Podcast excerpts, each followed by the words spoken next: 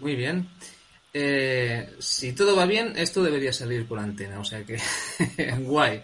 ¿Qué tal? Eh, buenas noches si nos escucháis en directo, si no, buenos días o buenas tardes, dependiendo del momento en el que nos escuchéis, porque esto se colgará en algún momento del día de hoy o mañana. ¿eh? Esto es Nunca es tarde, un video podcast de educación de adultos y os habla Josep Miquel Arroyo iniciamos lo que sería una, una, una, nueva temporada, porque, bueno, de hecho, empezamos ya la semana pasada, hace 15 días, madre mía, yo no sé de qué, momento La cuarta temporada podría ser, podemos poner incluso, ¿eh? Esta vez en forma de videopodcast, para goce y disfrute de todos, si es que es posible.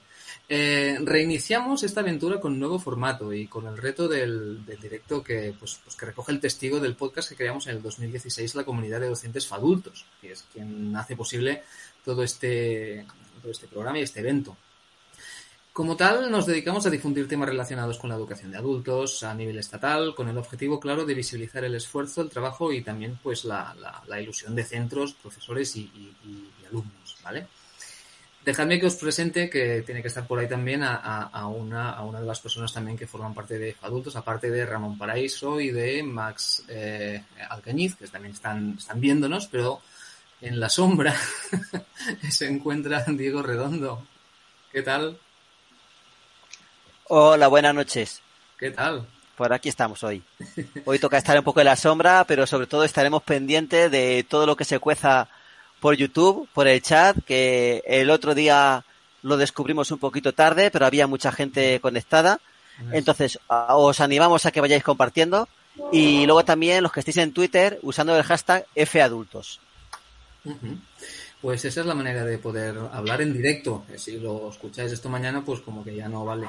Pero, pero bueno, que, si estáis en directo, eh, a tope con eso, porque vamos a, ello. Igualmente, aunque sea en directo o en diferido, si queréis contactar con nosotros, lo podéis hacer a través de redes sociales. Estamos en Twitter, en Facebook, o si lo preferís también un correo electrónico, que también tenemos alguno por ahí, educadultos1.gmail.com, proponiendo temas y comentando lo que os parezca. ¿De acuerdo? En este segundo episodio de la, de la, de la cuarta temporada, podemos decirlo así, ya que la primera estuvimos hablando también, digamos, los, los, eh, los que, digamos, estamos metidos en fadultos, por decirlo así. Pero este segundo episodio vamos a tratar con más detalle algo que ya estuvimos debatiendo hace 15 días con eh, bastante, eh, que es pues, sobre todo un, tema muy interesante, que es cómo afrontará la, la, la, educación de adultos la crisis que se viene a causa de la pandemia del, del coronavirus una nueva crisis que hace emerger de nuevo lo que consideraríamos viejas fragilidades, que es el título, pues, más o menos, de donde viene también el título de este, de este video podcast.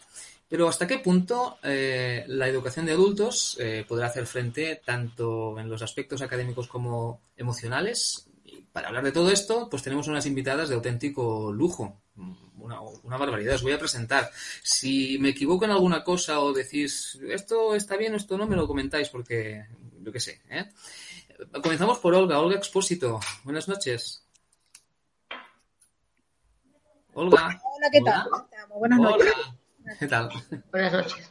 Mira, eh, Olga Expósito es profesora de filosofía y actualmente es profesora del Centro de Educación a Distancia de Tenerife. ¿Cómo estás? ¿Qué tal? Bien, bien, aquí. Encantada de estar con ustedes y muy agradecida porque me hayan invitado. Perfecto. Eh, también, también tenemos a Azucena Badenas, que hasta el curso pasado era directora del, Centro de Formación de Personas Adultas Jordi de San Jordi, de la Val Actualmente es inspectora de los Centros de Formación de Personas Adultas de los Servicios Territoriales de la Generalidad Valenciana en Castelló. Madre mía, qué cosas más largas. Muchas cosas, ¿eh? Azucena, buenas noches.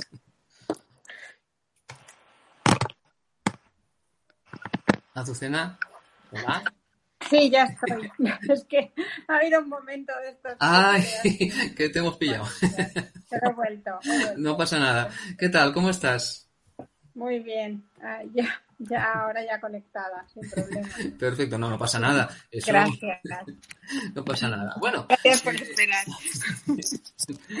Bueno, eh, hemos dicho muchas cosas sobre, sobre ti que creo que son que, que están bien, ¿no? Eh, Sí. Sí, vale. Pues si hay algo más que quieres añadir. yo- Bueno, no sé lo que habéis dicho, pero perfecto. Estoy de acuerdo. Te lo recuerdo. completamente de acuerdo. Eres, eras, mira, te recuerdo, eras eh, hasta el curso pasado directora del Centro de Formación de Personas Adultas Jordi de Sant Jordi de Valduixó. Exacto. Y ahora eres inspectora de los Centros de Formación de Personas Adultas de Servicios Territoriales de, de la Generalitat Valenciana.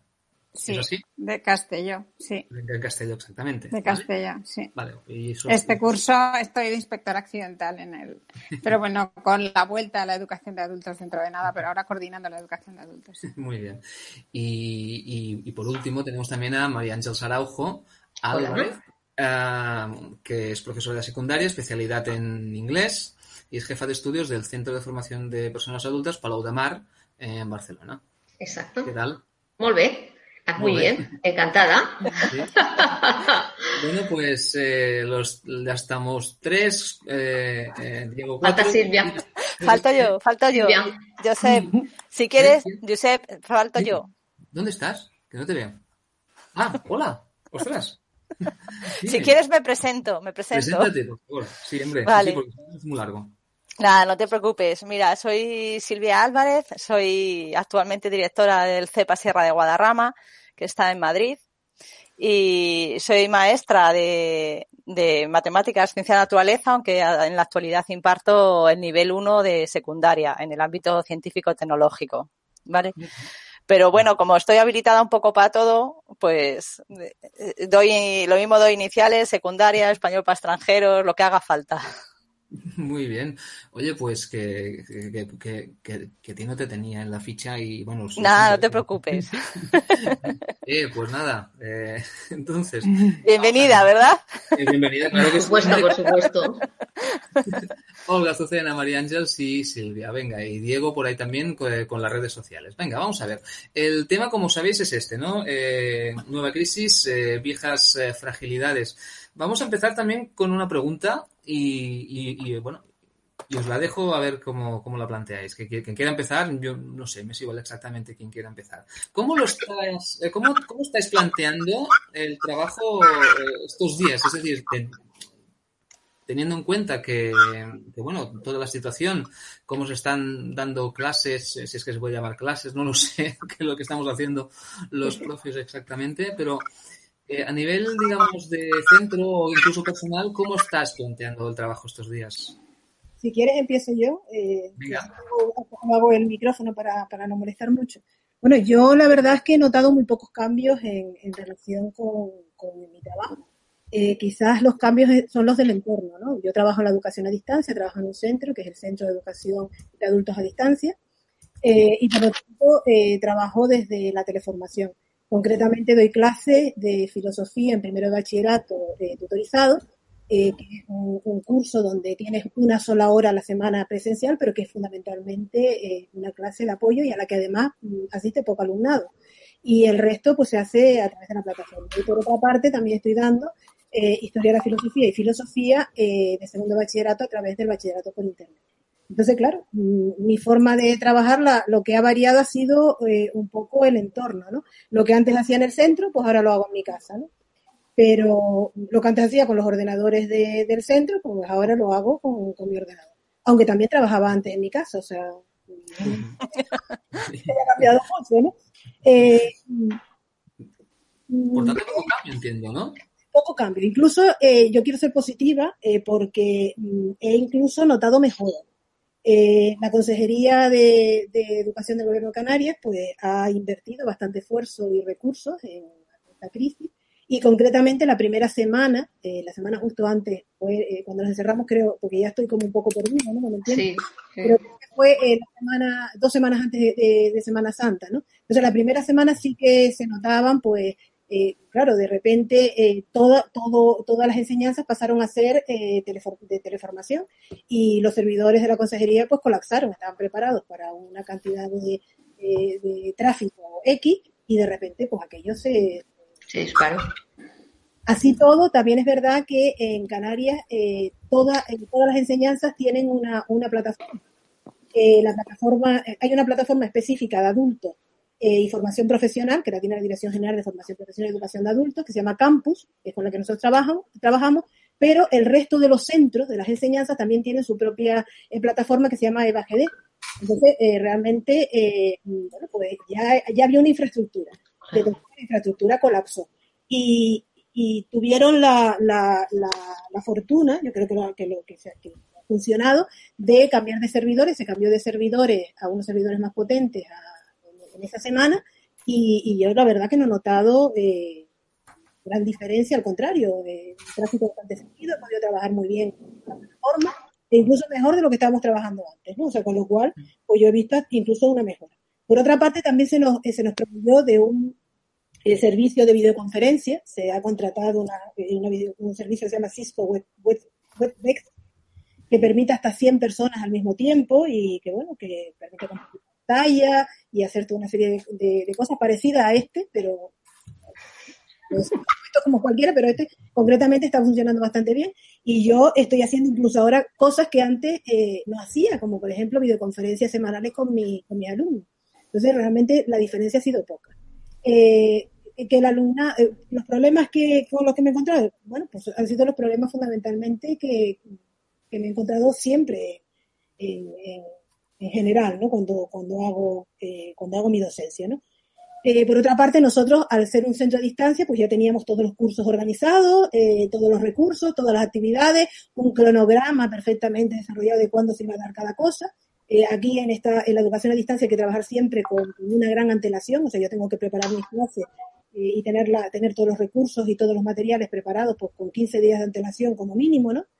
Y, además llevo en esto ya unos cuantos años y tengo mucho material preparado, con lo cual realmente pues, me he encontrado con dificultades de las que ya tenía.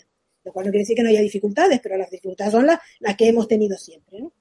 Eh, por lo tanto, yo eh, en esta, eh, más que dificultades, mm, me gustaría, en mi caso personal, mm, es un caso muy particular porque nosotros, vuelvo a repetir, que trabajamos en la teleformación, que es lo que han obligado a todo el mundo, ¿no? Eh, yo lo que he encontrado ha sido oportunidades. O sea, de lo malo siempre hay facetas buenas, ¿no? Y concretamente, eh, por ejemplo, que haya más paro y que haya confinamiento, a mí, eh, a mi docencia la ha beneficiado porque me encuentro con más alumnado. O sea, el alumnado tiene... el alumnado que antes no, no, asistía, bueno, pues está aburrido o, o, o, o, tiene ahora disponibilidad que antes no tenía para poder eh, reincorporarse la, a la, formación, ¿no? Con lo cual, pues, mi planteamiento es eso, al principio, ¿no? Uh -huh, muy bien. Eh, no sé si, si, si entre, entre, vosotros hay, digamos, la situación, digamos, contraria o, o... Bueno, yo en principio, hablando de mi, de mi día a día, de mi realidad, mmm, claro, en principio, no sé si es mi, ¿es mi micro, funciona así. Pues no lo tengo claro. No lo tengo claro. Bueno, yo continúo. Pero vamos a ver. A ver, en principio, pues igual sí. Bueno, a ver, nosotros, en principio, yo, mi realidad, nosotros en nuestro centro, afortunadamente ya hace mucho tiempo que utilizamos nuevas tecnologías y mm, todo mi alumnado, yo soy de inglés, aparte imparto todo el inglés al nivel más alto, según el marco común europeo, el nivel A2 de lengua inglesa y después el inglés del graduado en secundaria, ¿vale? Entonces, claro, las realidades son bastante diferentes según el alumnado a los que este, nos estemos refiriendo. No somos el caso de Olga, que está muy claro que la tipología es un alumnado a distancia ¿eh? y que lo han escogido así.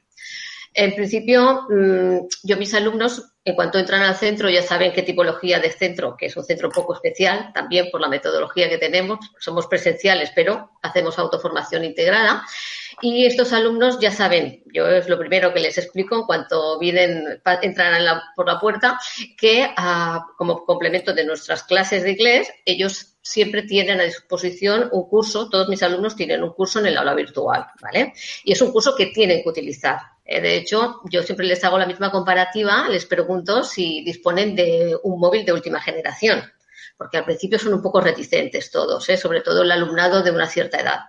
Como la mayoría contestan que sí, digo, bueno, pues si sabéis manejar un móvil de esta um, tecnología, por supuesto sabréis entrar al Moodle, que es la plataforma de aprendizaje que utilizamos en el centro desde el 2003. Con lo cual, mis alumnos, afortunadamente, eso ha sido positivo para ellos y positivo para mí, hemos continuado trabajando tal como decías tú, Josep, como podemos, ¿no? Pero en, en este mismo estilo. Claro, si yo estoy hablando del alumnado de inglés, es una cosa, porque nosotros estamos, el Centro de Adultos Palau de Mar está ubicado en el Sánchez de Barcelona y es un alumnado con unos medios económicos bastante favorables, ¿vale? Todos tienen dispositivos en casa con conexión a Internet, si no tienen uno o dos. De los 75 alumnos que tengo de este nivel, unos 5 únicamente no tienen conexión a Internet o se han quedado sin ordenador, una u otra. Esto no es lo mismo si hablo del alumnado de secundaria, ¿eh? el que se viene al centro para obtener el título del graduado secundaria. Aquí el perfil ya varía, es el alumnado más castigado por la brecha digital, tal como, tal como comentabais el otro día ¿eh? en, el último mm, EduChat. Y aquí sí que vienen los problemas. La mayoría de ellos son, tienen, la brecha digital aquí es muy acusada. ¿eh?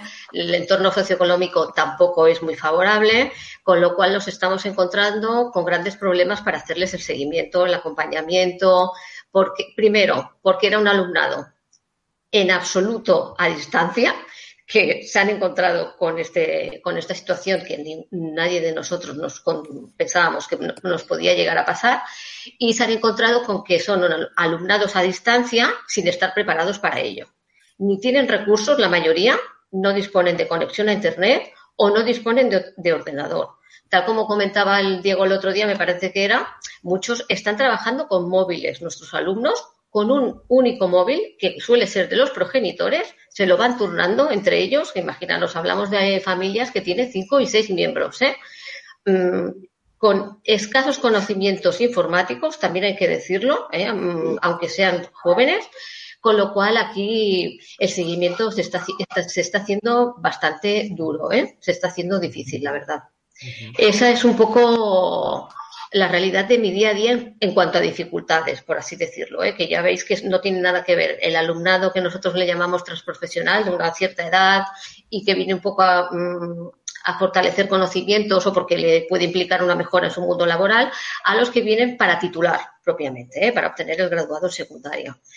A ver, como oportunidades, mm, me hizo, es, es cierto que después de, toda esta mm, situación tan dura que hemos, y caótica que hemos tenido estas primeras semanas, ah, pues oportunidades, sí que es cierto, y lo comentasteis vosotros en el EduChat la, mm, hace 15, la semana pasada, que es verdad que nos tenemos que, centrar un poco en lo que es mm, reforzar todo en nuestra docencia digital. ¿eh? La competencia digital creo que es fundamental y creo que es una de las cosas que tendremos, tendremos oportunidad durante este confinamiento de poner, de reforzar, ver qué carencias tenemos y qué cosas mm, tenemos que mejorar, tanto nosotros como nuestros alumnos, ¿eh? porque precisamente el otro día hacíamos un claustro con los compañeros de segunda, del centro y hablando de los alumnados, del alumno, del alumnado de secundaria, hay alumnos que cuando te envían un trabajo por WhatsApp a veces no saben ni hacer la foto. ¿eh? Te la envían medio torcida, hay sombras, se ve más el tapete que no el contenido, etcétera. ¿Vale? O sea que en principio sí que es verdad que tenemos que trabajar en este apartado online porque, tal como dice Olga, ¿eh? Eh, el tema online yo creo que viene para quedarse no sabemos cuánto tiempo. Aunque no nos olvidamos que somos escuelas presenciales, ¿eh? pero sí que es verdad que tenemos que tener este apartado mm, preparado. Eh, Silvia, no sé si, si también. Sí, sí, yo quería comer. También, esto de los, de los correos también, de las fotos, de, de, poner todo en el asunto. Sí, yo quería comentar, eh, o sea, claro, con Olga la, me ha dejado con la boca abierta, ¿no? Porque no me he sentido con nada, nada, identificado contigo, Olga, por eso, porque nuestro centro, bueno, pues es un centro comarcal de pequeños pueblecitos, está ubicado en la Sierra Madrileña, Claro, eh, yo creo que tenemos un grupo sí que es de secundaria de distancia, pero claro que tiene tutorías individuales y colectivas semanales. Y entonces, aunque nosotros la planificación también se organiza de una manera, se organiza al principio de curso, es decir, al principio de curso eh, ya se sabe lo que se va a dar en cada semana, los contenidos, las fechas de los exámenes, todo, absolutamente todo está programado. Pero claro, en presencial pues es más abierto, es más flexible y no teníamos nada desorganizado. Y luego igual los alumnos, pues bueno, funcionan con sus correos electrónicos, con el profe, los que no pueden asistir a las tutorías. Y, pero tampoco había, pues como antes comentábamos, ¿no? Que en la Comunidad de Madrid también hay una, unos servidores que, que ahora, debido a su gran carga, pues han venido un poquillo abajo, pero bueno, han trabajado duramente en levantarla. Y también hay una plataforma, en este caso se llama Educa Madrid, que, que, la verdad que tiene bastantes recursos. Y a mí este confinamiento lo que me está haciendo es eh, ayudarme a, a, conocer más de, la, de, estas, de esta plataforma que tenemos, ¿no? Porque tiene muchos recursos y no todos. Vamos, yo por lo menos, y soy de las que, por lo menos en mi centro, soy de las que creo que más utiliza estos recursos de Educa Madrid. Uh -huh. eh, pero luego me siento más identificada con lo que ha dicho Ángel, eh, con respecto a su grupo de secundaria nosotros, o sea, nos pasa un poco lo mismo. Las dificultades que hemos tenido es que nuestros alumnos tienen, no tienen conocimientos para, o sea, nosotros hemos tenido que mandar pequeños tutoriales, tenemos grupos por WhatsApp, porque es donde más se manejan ellos. Entonces, el equipo directivo nos hemos repartido todos los grupos y, y entonces eh, gestionamos todos los grupos de secundaria con, con el equipo directivo. Y, y, luego ya los profes son, y con los tutores, claro, luego son los profes los que se, se manejan más con las videoconferencias, con, con video, videollamadas también a través del WhatsApp. Y poco a poco les estamos yendo que, y todos, porque yo creo que también los docentes, cada poco, cada día vamos conociendo una herramienta más. Entonces, pero todo esto es como a marchas forzadas. hoy, hoy me enseñan una herramienta, venga, voy a conocerla, voy a, jolín, yo hace dos meses no sabía nada del Gypsy y ahora me manejo con ella, bueno, Diego ha tenido ahí mucho que ver, pero, pero yo me manejo con, con ella que, que, da gusto. Y, y mis alumnos les ha pasado lo mismo. He pasado de, de la primera semana de enviar a mis alumnos videotutoriales o, o grabaciones de vídeo en las cuales les enseñaba cómo adjuntar un trabajo a un correo, ¿vale? Para que no me enviaran todo por WhatsApp, pues he pasado de eso a en esta semana hacer reuniones con ellos a través de, las videoconferencias de Jitsi, por nombrar una aplicación, ¿no? Que, que también estamos con la que Educa Madrid también, bueno, de la consejería, también nos ha puesto a Microsoft Teams y otra aplicación, pero bueno, tenemos, yo creo que tenemos que utilizar las que, las que los alumnos más les, les resulte más fácil a ellos y las que sean gratuitos para ellos. No sé. Y, pero bueno, eh, nos estamos volviendo unos expertos. Yo creo que, que en eso, tanto nosotros como los alumnos, ¿eh? Porque ahora ya cuando me mandan unos ejercicios y en vez de mandármelos por, por WhatsApp me mandan, eh, recibo esos mismos ejercicios, la foto a través de, del correo, yo me doy y me da un subidón de alegría. Y ya cuando, cuando me lo mandan en Word, eso ya es un lujo, porque claro, ya puedes corregir directamente en el Word. Pero bueno, no sé, ¿no? Que yo estoy viendo una oportunidad, claro, yo soy del ámbito científico. Entonces yo llevo tiempo intentando eh, que trabajemos en el centro, en el aula virtual y que trabajemos a través de la página web, pero sí que es cierto que tampoco muchos chavales pueden llegar. Nosotros ayer hicimos el, el préstamo de ordenadores. Eh, yo todo el rato voy a comentar a Diego, pero es que es cierto, porque está, es un crack, ¿no? Y entonces, bueno, pues surgió, tenemos un grupo donde los directores vamos comentando, surgió esta idea y, y yo también la llevo a mi centro y entonces gracias a eso pues hemos podido dar a los chavales de secundaria que no tenían ordenadores, pues se los hemos dado en préstamo con la colaboración de los ayuntamientos, que no es tan fácil. Primero pide el permiso para desplazarte, luego habla con los ayuntamientos para ver si ellos hacen el reparto y, bueno, donde no llegas, pues a través de la mancomunidad o servicios sociales y así lo hemos hecho y la verdad que contentos. Pero luego también tenemos otro grupo que en mi centro es muy numeroso porque tenemos más de 100, 120 personas y son de enseñanzas iniciales de lo que es la primaria de adultos. Y esos grupos son los que más nos cuestan realizar los seguimientos, eh, porque además en nuestro caso son eh, personas, mujeres de origen marroquí, que son, es claro, pues las situaciones familiares, personales, económicas, pues os las podéis imaginar.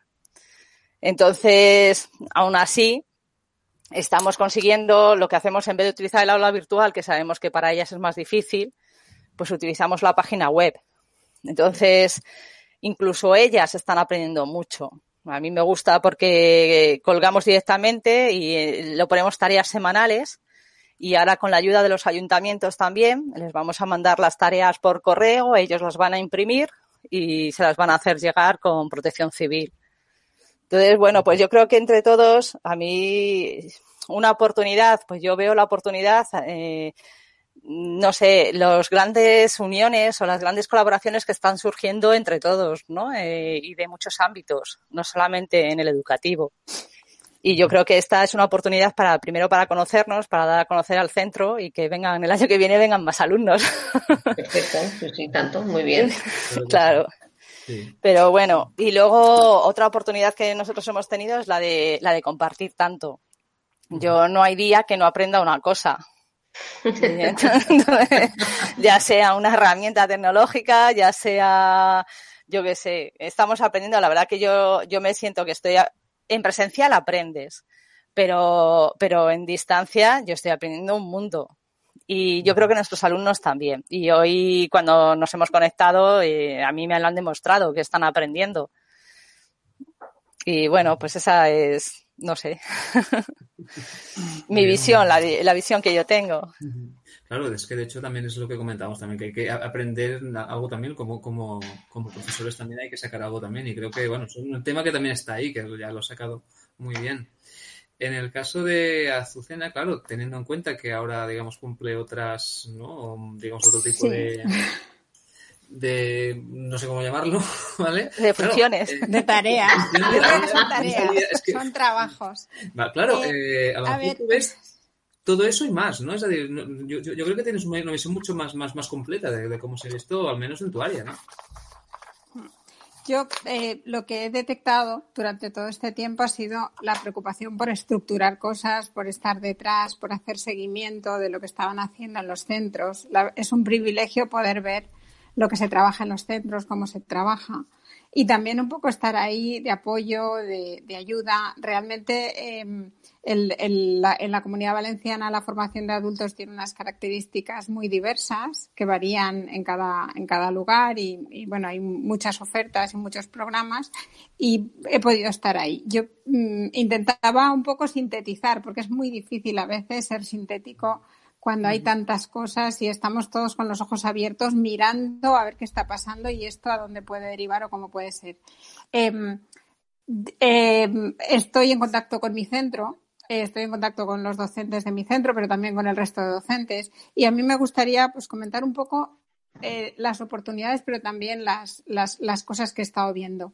He estado viendo em, docentes que están pagando la conexión wifi a sus alumnos, que son absolutamente impresionantes. Alguna directora pagando conexiones wifi para que algún alumno consiga durante dos meses haciendo reflexiones como que, pues, oye, lo puedo dar a una, ONG, pero esta persona lo necesita. He estado viendo eh, en la, en la en, la, en, el centro penitenciario de Castellón como el centro de adultos, que es una característica completamente diferente. Estamos hablando de, de, bueno, pues un centro a distancia que tiene unos programas a distancia que sigue con ello, que es un poco lo que estábamos viendo con Olga, pero un centro penitenciario que se clausura y se cierra dos días antes de empezar la cuarentena para proteger a los internos y que el centro, pues el director acude y hace fotocopias y, va al centro un día de vez en cuando a, dar material a los internos porque necesitan material para trabajar.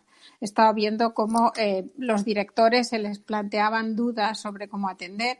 En la comunidad valenciana se ha pensado mucho en primaria y secundaria, cierto, y se han y, hay un montón de tablets, no sé cuántas decir, pero realmente se ha hecho un gran esfuerzo por comedores, por porque todo el mundo tuviera tablet. En los centros de adultos se ha intentado que los centros hicieran préstamos a los alumnos que lo necesitaban. Es cierto que tenemos tanta variación de alumnos y perfiles que a veces es muy difícil llegar a todos. Eh, después hablaremos de ello, pero yo pensaba, pues, personas mayores, eh, graduado en secundaria, eh, no sé, estoy pensando que no es lo mismo un centro presencial que un centro a distancia y que todo esto pues al final ha supuesto un montón de cosas para, para funcionar. Yo creo que las dificultades son de, de, cambiar el esquema de trabajo, porque esta, esta circunstancia está exigiéndonos a los centros que trabajemos de otra manera y eso supone un reseteado eh, y una manera de, pensar las cosas distinta. Creo que en educación de adultos em, habrá que pensar las, las cosas distinto porque esto nos va a exigir presencia y distancia simultáneamente, aunque hay grupos que necesitarán siempre presencia, es inevitable, pero, pero nos está exigiendo una cosa ir más allá. La parte de la reflexión, reflexionar los docentes cuál ha sido nuestra idea de educación y de educación de adultos. Creo que nos está reflexionando porque mm, muchos docentes que todavía no habían trabajado online se están poniendo las pilas. Al menos esa es la sensación que yo tengo. Nos estamos poniendo las pilas todo, pero todos somos conscientes que necesitamos estructurar un mundo paralelo virtual y un mundo presencial que sean complementarios. Y, y, ahora tenemos centros con paredes virtuales, o sea, hemos creado centros tecnológicos con paredes virtuales, pero estamos los mismos dentro con personas que van y vienen y con, y con bueno pues con un montón de oportunidades ahí. La parte social también es muy muy interesante. Yo creo que, que estamos en un, en un como en un punto de inflexión sobre cómo va a ser la, la, la educación de adultos del futuro ahora mismo. Esa era un poco mi sensación en general. Madre mía, ¿eh? Porque luego habrá, habrá tiempo de abundar en más cosas. Sí, sí. sí, sí. Y hablando una de configuración tiempo, general. Ya, bueno, ya con la primera pregunta nos hemos comido pues un montón Sí. de tiempo. Yo creo que esto ir a buscar algo para comer o para beber porque bueno, eh, antes, antes de pasar a la siguiente cuestión, que bueno, creo que hemos puesto ya bastantes cosas sobre la mesa que iremos Sí. recogiendo seguramente, ¿eh? Pero antes, Diego, no sé si hay gente que comenta alguna cosa por redes, por ahí. Pues sí, en primer lugar también se ha hablado de los centros penitenciarios. Por ejemplo, José María del Cepa Clara, Cepa Clara Campo Amor de Alcalá de Henares hablaba de que en los centros penitenciarios directamente no hay conectividad, por lo tanto ellos no tienen ese contacto con, con su alumnado, ya que mm, no es como con otros que sí podemos hablar por teléfono, por correo electrónico, luego ahí ya hay una dificultad. Eh, Vicky del CEPA de Arganda dice que no es brecha digital, es económica. Por otro lado, Maximili- Maximiliano Alcañiz de Teruel nos dice que a mayor vulnerabilidad, mayor brecha digital. Exacto. Y Enrique Ereza, desde Zaragoza, nos dice que enseñanza o, acompañamiento telefónico en enseñanzas iniciales y sobre todo la importancia de la motivación. Y bueno, como un dato anecdótico, eh, ya hay cerca de 61 personas conectadas que hoy os están viendo. Así que ¡Wow! continuamos. Y subiendo y subiendo. bueno, eh, pasamos a la siguiente cuestión. Yo creo que con todo lo que les he comentado y con incluso con los comentarios que ahora también han, han hecho las, las, eh, las buenas personas que están por Twitter y tal, eh, supongo pues, que el alumnado al que le puede afectar más, más negativamente esta, esta situación es bastante claro, digamos, el perfil, digamos, lo hemos comentado. Por tanto, lo que os propongo es hablar sobre todo de qué medidas podríamos adoptar para ayudar desde, desde lo educativo al alumnado más, más vulnerable, es decir, ¿de qué modo lo hacemos? Bueno, yo. A ver, en principio, mm, yo es un poco lo que, lo que comentaba anteriormente, es que básicamente afecta, al, en nuestro caso, al personal de secundaria. Mm, O, por ejemplo, el alumno. No se oye bien, ¿verdad? Bueno, hay alguna interferencia también. Sí, ¿no? el- el sí. Bueno, yo lo que quería comentar es que básicamente en nuestro centro eh, mm, afecta más negativamente, tal como yo decía, al alumnado de secundaria. ¿eh? Es donde eh, vienen de entornos más desfavore- de- desfavorecidos y por tanto les es más difícil todo el tema de conexión, conectividad, dispositivos. Aparte, muchos están trabajando en servicios mm, que se consideran esenciales, con lo cual eh, está miedo al, el, miedo al contagio, han tenido enfermos o tienen familiares, eh, viven en situaciones, bueno, como todo, como lo que comentabais anteriormente, ¿no? Cuando trabajas en adultos el perfil es muy, es muy variopinto.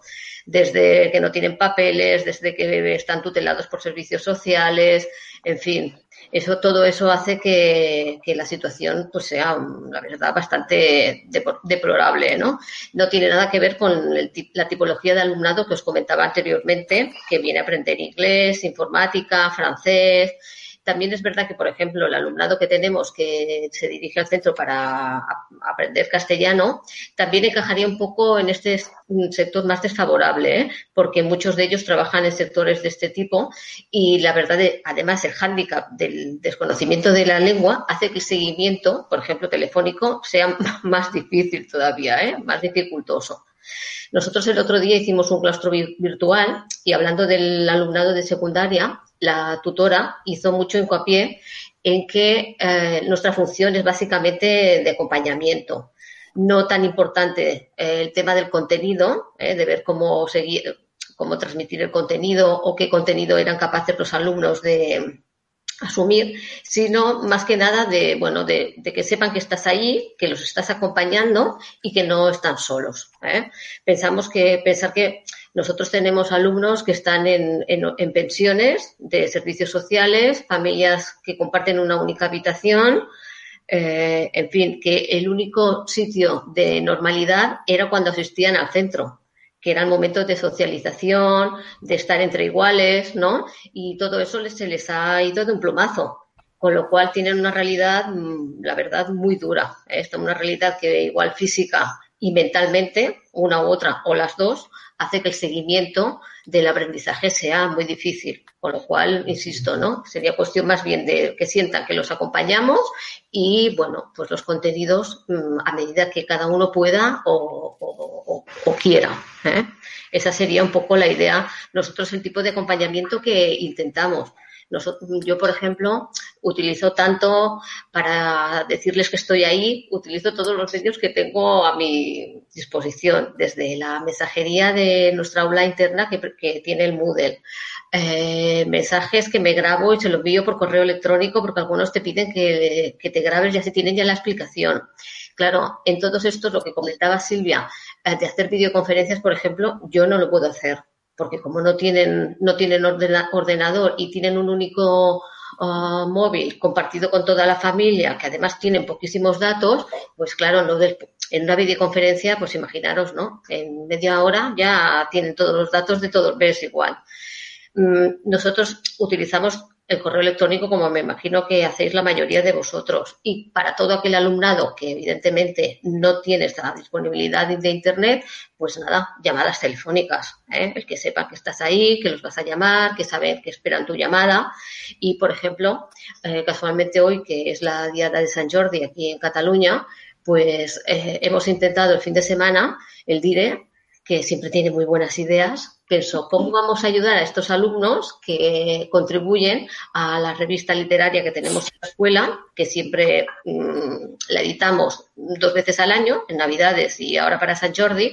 ¿Cómo podíamos visibilizar todos los artículos que los alumnos llevaban tanto tiempo preparando? Pues hemos creado un blog también para que los alumnos, mm, será un blog vivo mientras dure todo este confinamiento y los, y los alumnos pues canalicen pues, mediante sus tutores eh, los artículos, porque algunos ya los teníamos, pero otros este confinamiento igual les da por escribir y contar todo lo que sienten, ¿no? Pues es un poco otra, otra disposición, ¿no? Utilizamos, como, como, como decía Silvia, la página web del centro, eh, el Instagram, tenemos un canal de Telegram, es decir, vamos, de todo lo que podemos.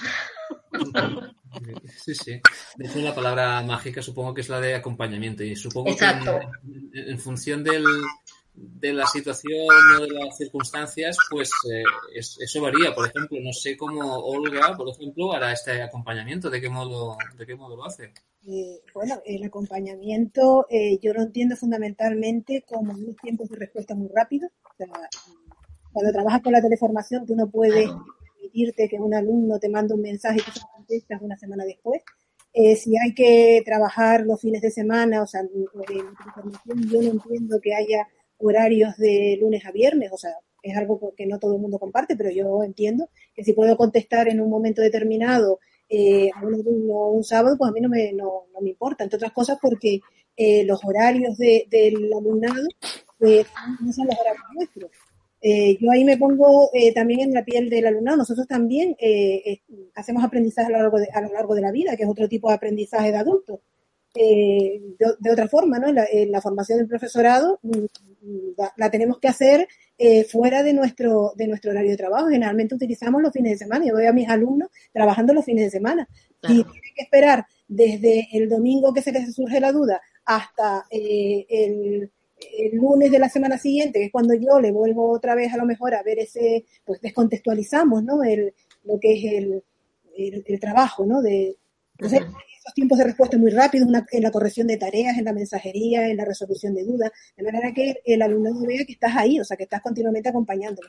Y luego también el acompañamiento yo creo que es calidez e, e interés, mostrar interés, eh, eh, es mostrar ese lado humano ¿eh? que entiendo que tenemos que tener los docentes y, generar, bueno, pues esa, esa sensación en el alumnado de que, de que estamos y que nos importan, o sea, pero no solo nos importan como, como clientes, sino que mm, son unos clientes especiales. el alumnado es, una, es nuestra clientela, pero no solamente es nuestra clientela, es algo más que eso. Y luego el animar continuamente, eh, pero un animar sin demasiadas exigencias, porque el problema del, alumnado adulto es que mm, yo creo que, hay que exigir desde la comprensión de las dificultades. Eh, estamos hablando de un alumnado que ya está motivado. O sea, en los adultos, mm, mm, a diferencia de la enseñanza presencial obligatoria o no obligatoria, pero entramos dentro de la enseñanza normalizada presencial, eh, es un alumnado que está, está en el centro porque quiere. O sea, ellos han elegido eh, el formarse. Por lo tanto, la motivación intrínseca y extrínseca ya existe. Realmente extrínseca porque necesitan una titulación y una formación para el mercado de trabajo. Intrínseca porque, porque ahí están y, lo intentan. Entonces, eh, animar totalmente. Creo que hay un poquito de acople, ¿verdad? Mm, no, bueno, por ahora no, por ahora bien. Es animar continuamente, pero sin, comprendiendo ¿no? la situación en la que se encuentra. Eh, yo las medidas eh, las entiendo como un facilitar, como un flexibilizar y como un acompañar. O sea, son esas las tres grandes medidas que, que entendería que habría que siempre adoptar, no solo en esta, en esta circunstancia, sino que son las medidas eh, de funcionamiento de, de, ¿no? Eh, facilitar el currículum y la, adquisición del currículum con recursos y actividades adaptadas y adecuadas, ¿no? Eh, concursos, en el caso de la, enseñanza, de la enseñanza a distancia, que es la que yo llevo, con unos cursos que sean amigables, o sea, no esos PDF unos cursos que sean atractivos, organizados, eh, donde el alumnado no se pierda. Todos nosotros hemos hecho cursos de formación eh, que resultan, vamos, solamente entra y te da una fatiga, ¿no? O sea, la cantidad de cosas eh, que aparecen, tal, tenemos que secuenciar, ¿no? Flexibilizar, sobre todo flexibilizar los tiempos de aprendizaje, los tiempos de aprendizaje que sean adaptados, personalizados a nuestros alumnos, y sobre todo eh, dando tiempo para que se puedan, puedan adaptar y flexibilizar a sus propios ritmos de aprendizaje y sobre todo a su disponibilidad de tiempo, porque no nos olvidemos que el alumnado, eh, nuestro alumnado tiene que hacer una triple conciliación. Está conciliando la vida laboral con la vida personal y familiar y además a eso le añaden la formación. es mucho conciliar, ¿no? Eh, tenemos que ser muy flexibles con, con respecto a eso, como tareas bien pautadas, bien secuenciadas, pero sobre todo también con un currículum flexible al que se puede incorporar el alumnado en cualquier momento, o sea, que, se pueda tomar y retomar y sea como una especie de guadiana, ¿no? Donde eh, olvidemos esa enseñanza lineal, ¿no? Donde el primer tema, el segundo tema, y cuando ya has dado el segundo tema, el primer tema, ya no se puede otra vez retomar, ¿no? Entonces yo creo que esa sería un poco eh, medidas, pero que no son medidas eh, coyunturales, sino que entiendo que son medidas estructurales que, que había que plantear siempre. Porque entiendo que en estos momentos tenemos problemas en la enseñanza de adultos que son problemas de coyuntura ante la situación en que estamos. Pero la enseñanza de adultos tiene unos problemas eh, de estructura que, son los que realmente eh, también son importantes y que ahora eh, se están viendo magnificados, pero que, ahí están. El abandono, las carencias de base, nuestro alumnado viene del fracaso escolar, salvo casos muy concretos, como comentaba, sobre alumnado que viene a estudiar inglés o viene a formarse ¿no? cuestiones muy concretas, pero el alumnado que hace la formación básica o hace el bachillerato es un alumnado que no lo hizo en su momento, por eso está con nosotros, ¿no?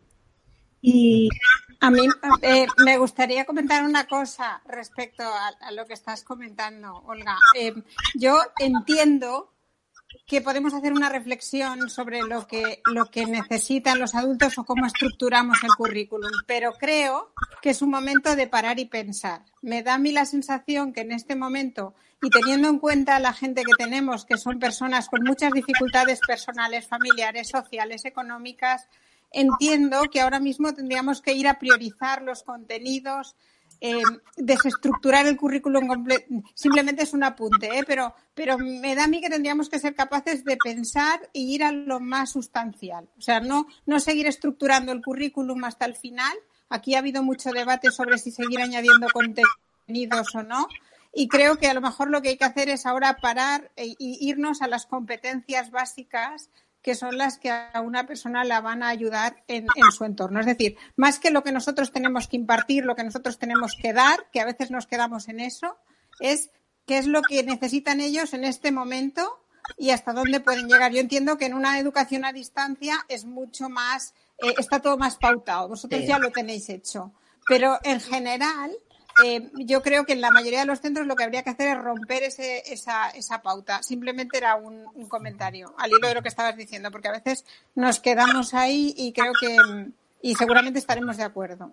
No, eh, eh, precisamente lo que planteas es eso, flexibilizar totalmente el currículum. se trata, mm, pero no solamente mm. ahora, es que, creo que el currículum de, de adultos debe ser flexible siempre mucho más hmm. Sí, sí, ya lo es, pero si ya es flexible, ahora posiblemente añadirle un poco más de flexibilidad o un poco más de relevancia a aquello que a una persona puede necesitar. Sobre todo acompañar, o sea, sí que entiendo que, hay que acompañar. De todos modos, yo sí quería hacer un pequeño, eh, bueno, simplemente eso, lo dejamos ahí.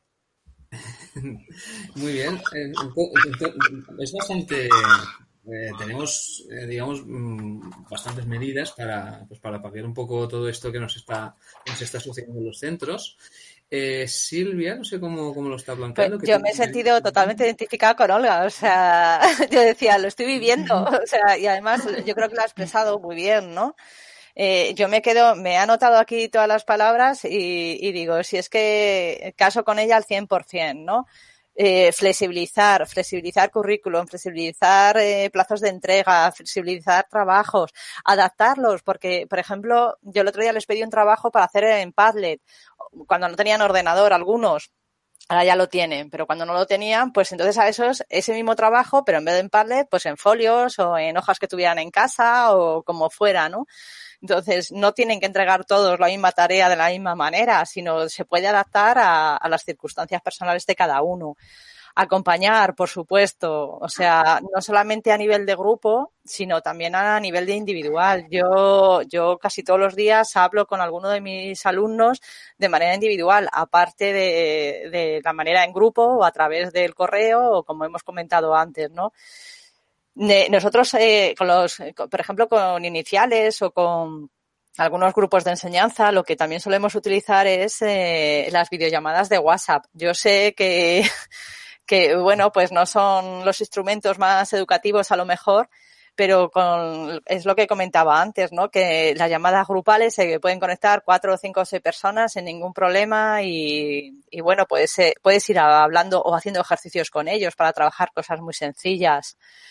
Eh, Olga, te admiro, no hay horarios. No, es que no hay horarios. Decirme quién de vosotros tiene horarios. Vamos, o sea, yo, eh, yo creo que no soy la única, ¿no? Pero yo con la mayoría de, los docentes que estoy hablando estos días es, estoy agobiado, estoy estresado, eh, me pongo a las nueve, termino a las diez de la noche y que es ya cuando desconecto y, y porque me he puesto una, pero igual que vosotros, quiero decir, te pones una hora a tope y dices hasta aquí, ¿no? Y, y aún así ves que te falta tiempo. Yo estoy deseando que lleguen los fines de semana para poder recuperar las tareas que tengo, porque lo primero que hago por la noche antes de desconectar es hacerme las tareas para el día siguiente y luego las voy tachando, ¿no? Cuando las consigo terminar. no, hay, no hay tiempo para nosotros, pero tampoco los hay para los alumnos porque, por lo que decíais antes, eh, nosotros tenemos alumnado de secundaria, como antes también lo decíais, que están trabajando en residencias para mayores, están trabajando en hospitales de celadores o... Y entonces, claro, es muy difícil con las tensiones, con lo que están viviendo, o lo que, gracias a Dios, parece que va remitiendo, pues eh, han, han, vivido, ¿no? Y encima llegar tú y decirle, oye, que me tienes que hacer lo, la, las cuentas de los números decimales. pues yo creo que sí, que evidentemente y, y, ahora más que nunca tenemos que ser flexibles, acompañar a nuestros alumnos en todo lo que podamos, ser lo, lo, más humanos y si hoy no entrega nada, no pasa nada. Y si me lo entrega la semana que viene, lo importante es que los chavales tengan su ritmo, sí. que no desconecten, que lo vayan haciendo poquito a poco y que si no llegan al 100%, podrán llegar al 80 y si no al 70 y si no al 40, no pasa nada. Uh -huh. Que lo que tenemos que hacer es acompañarles, estar con ellos y, y sobre todo ser sensibles, solidarios y, y bueno, pues dentro de, de, que claro es difícil, ¿no? Porque luego siempre ya sabemos todos que, que hay algunos alumnos que, profe, es que a él las has aprobado y a mí no, yo te he entregado todo. Pero las circunstancias personales yo creo que más que nunca hay que tenerlas en cuenta. Sí. En este sentido, como yo creo que, que, que todos los que estamos aquí tenemos ese sentido común de, de, de no abordar demasiado o no, o no poner más, eh, digamos, más, eh, más leña al fuego, ¿no? De lo que comentábamos ahora, ¿no? Es decir, no poner más actividades, no poner, es decir, por tanto, en ese sentido recojo un poco lo que comentabas un poco, Azucena, del, del tema este del, del, currículum. Entiendo que como personas que, digamos, que estamos en, pues enseñando, se supone que el currículum ya no existe, o, o no debería existir tal y como se supone que debería existir para, no sé si me explico, ¿eh?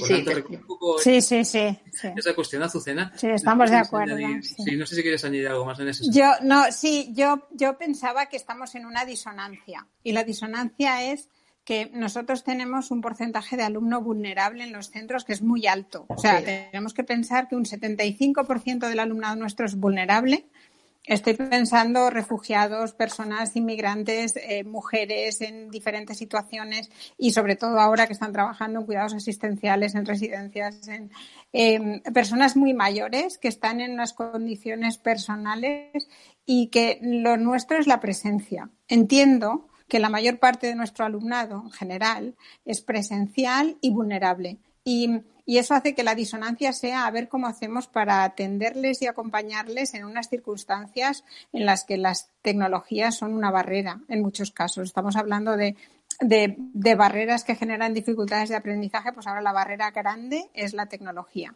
Eh, yo pensaba cuando, cuando miraba esto, preparándolo estos días, que, que para los centros estamos en una oportunidad para trabajar de cerca con servicios sociales, Cruz Roja, diferentes instituciones que están, están cerca de estas personas y que tienen acceso posiblemente. Y, y bueno, antes comentaba que he visto cantidad de cosas, pero eh, también que, que, se reparten los ejercicios, Cruz Roja los recoge, los lleva a las personas que lo necesitan en papel. Eh, eh, realmente ahora lo que toca es que haya presencia de educación en la vida de estas personas sí. y que esa presencia de educación sea eh, de la mayor calidad posible, con el acompañamiento que estabais comentando, también con aquello de que no hay horarios. Realmente yo entiendo y lo que he visto son docentes haciendo un trabajo espectacular que, que, que, en favor de los centros de adultos, decir que ya somos flexibles y que ya vivimos en condiciones apartados del sistema o en los márgenes, en condiciones a veces muy complicadas y que, bueno, pues ahora mm, en este punto y con e, toda esta vulnerabilidad, ¿qué tenemos que hacer? Pues estructurar buenos planes de acción tutorial, posiblemente pensar la tutoría en adultos, que es esencial cómo la hacemos y para qué la hacemos y qué queremos conseguir con ello, muy estructurada. El acompañamiento tecnológico aflora esa brecha digital que hablabais antes, pero también aflora que los recursos son los que son y luego nos permite tejer una red social en el municipio en el que estamos, conectar con, con todos los servicios asistenciales, los directores de los centros y generar un centro mucho más grande, mucho más social y que haga que que realmente toda esa vulnerabilidad al, menos esté eh, acompañada, como comentabais antes. Yo creo que son las, las, la, los retos y que, bueno, pues veremos de cara al futuro cómo lo vamos a hacer, pero de momento en, los centros de adultos no son centros eh, expendiduría de títulos al que el alumno acude y se apunta y está, sino que son centros con una, con una proyección social antes, por ejemplo, pues no sé, pensaba en tipos de centros y están pues centros municipales, centros eh, autonómicos, centros eh, de, pues no sé, un poco todo y, y toda esa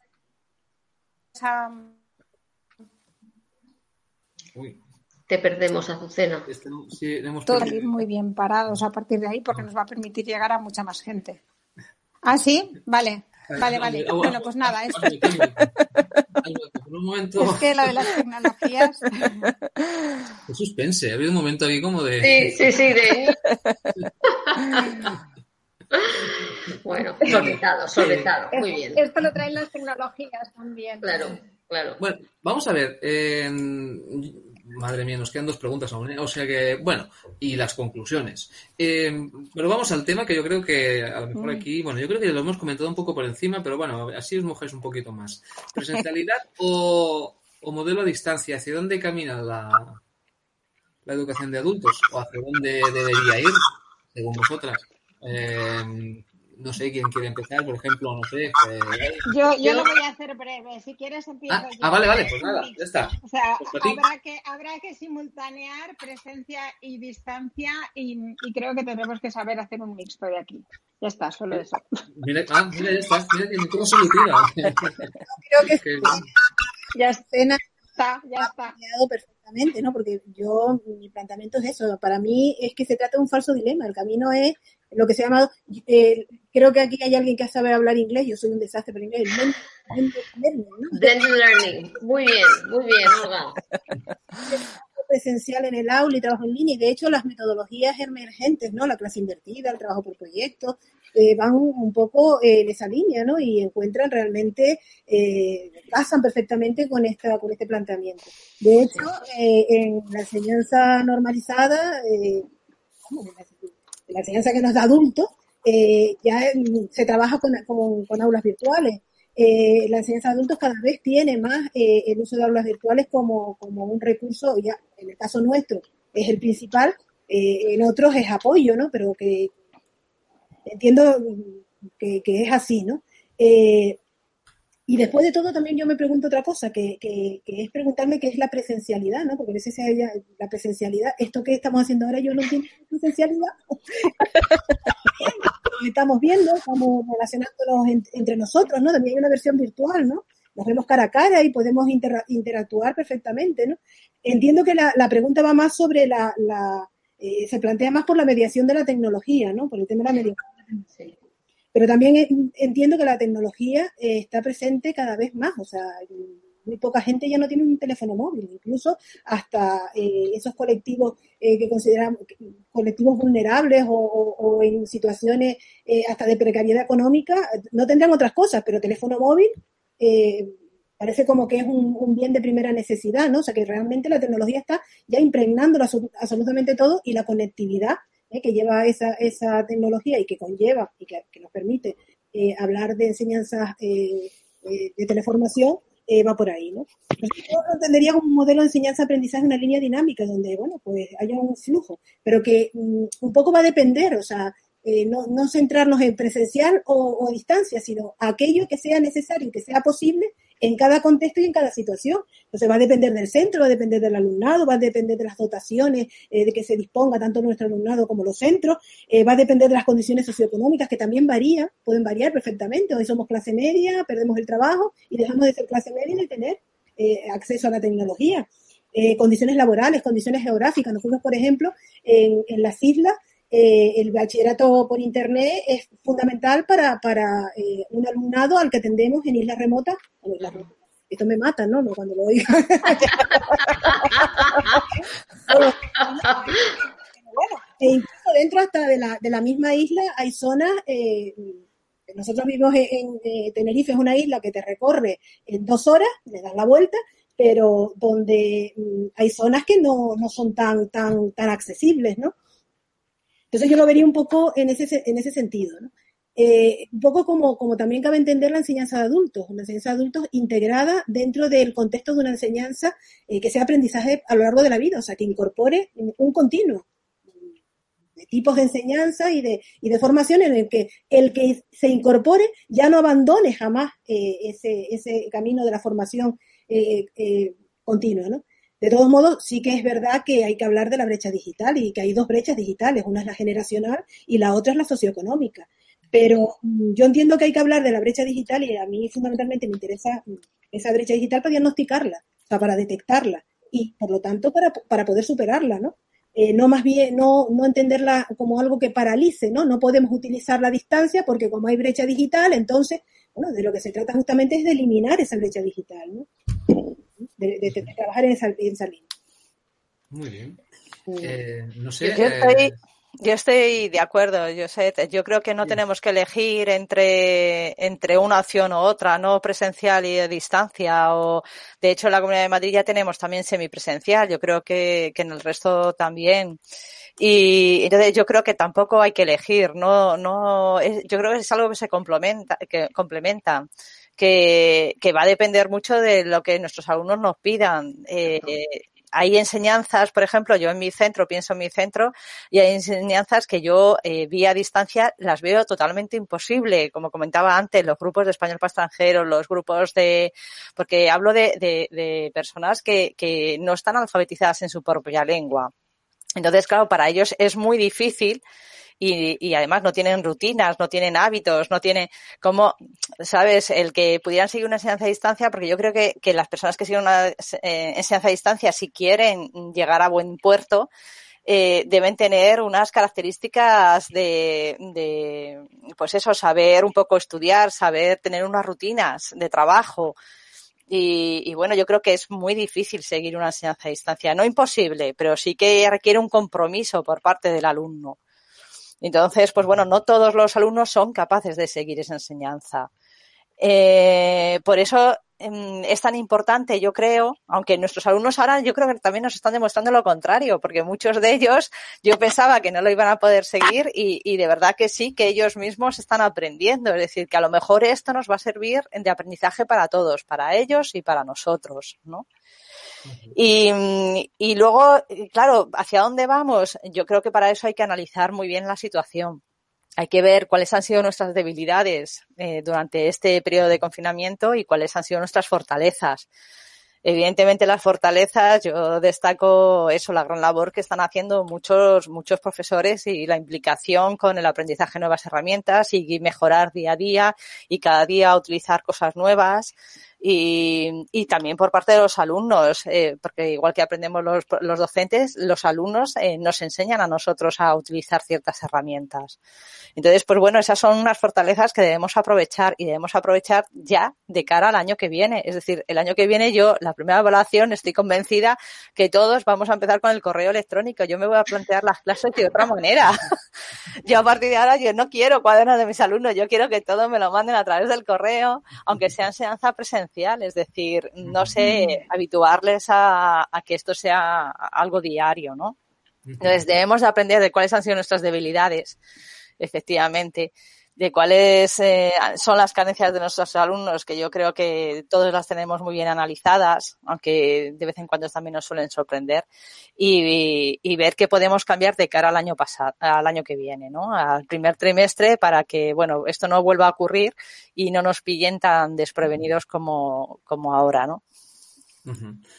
Bueno, María Ángel, supongo que preguntarte a ti por, por, una, por una opción o por la otra en tu centro, en Palau de como que es bastante. Bueno, nosotros, nosotros, es una es una modalidad que tenemos muy clara y yo de hecho cuando, en cuanto Olga ha comentado el término inglés digo esta es la mía que es la la semi la semipresencialidad, ¿no? El blended learning yo creo que es, eh, es claro, bajo mi punto de vista, pues es la mejor, porque incorpora lo mejor de cada una de ellas, ¿eh? incorpora la, toda la, lo positivo de la presencialidad, del contacto entre iguales, de poderle verle la cara a tu alumno, de verle cómo está hoy, el alumno te ve y a ti también, que también tenemos días, ¿no?